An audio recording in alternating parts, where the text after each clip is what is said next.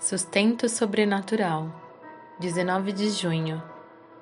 Pois assim diz o Senhor, o Deus de Israel: A farinha na vasilha não se acabará e o azeite na botija não se secará até o dia em que o Senhor fizer chover sobre a terra. 1 Reis 17, 14. Elias era um profeta poderoso em palavras e obras esta palavra do Senhor, proferida pelo profeta, foi dita para a viúva de Sarepta. Um acontecimento fantástico que revelou o cuidado de Deus na vida de Elias. A terra estava completamente seca e os tempos eram de sobrevivência.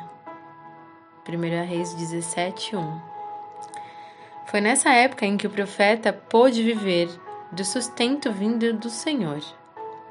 1 Reis 17, 2 a 6. O tempo passou e o ribeiro que dava água a Elias secou. Deus ordenou, então, que ele fosse a Sarepta para receber ajuda de uma viúva. 1 Reis 17, 8 a 9. O nome dessa mulher não é citado na Bíblia mas ela nos deixou um grande exemplo de obediência e de humildade. Aquela viúva vivia com o seu filho e no dia em que se encontrou com o profeta, tinha apenas o suficiente para os dois. Depois daquela última refeição, iriam morrer. Mesmo nessas condições, a viúva obedeceu a Elias e fez um bolo com o pouco de farinha e azeite que tinha. Ela colocou sua fé em prova, acreditando nas palavras do profeta.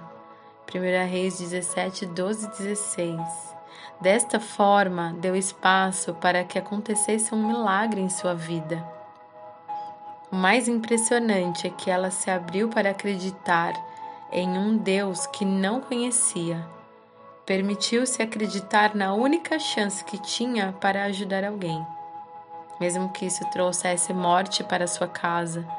No entanto, foi exatamente o contrário que aconteceu, porque Elias, a viúva e o seu filho comeram ainda por muitos dias.